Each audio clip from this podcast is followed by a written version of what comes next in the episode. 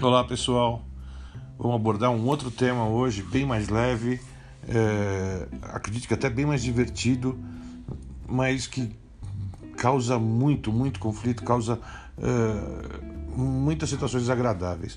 Vamos falar do que? Vamos falar de clube de tiro. Quem já foi num clube de tiro sabe, quem não foi deve conhecer, é muito gostoso, tá? É um lugar muito legal. Leva-se em consideração que você tem que ver o clube de tiro como um lugar para a família, é para você ter informação, para você ter conhecimento, para você é, buscar aprender alguma coisa. Então, uh, o lugar do clube de tiro não é o lugar do Robocop, não é o lugar do metido a saber alguma coisa.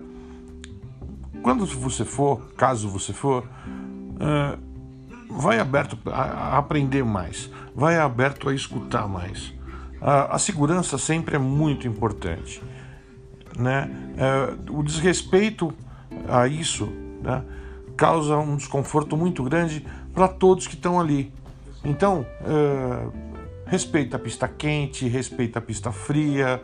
É, se você já é um atirador há um bom tempo é, e você faz recarga de munição, é muito, muito educado, é, é, é, muito inteligente você só usar a munição que você faz a recarga nas suas armas, tá?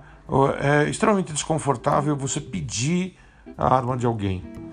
Mais que isso, tá? É uma coisa que não pode nem se pensar na possibilidade, né? Porque realmente é desagradável é você pedir a arma de, de alguém para usar a tua munição, tá?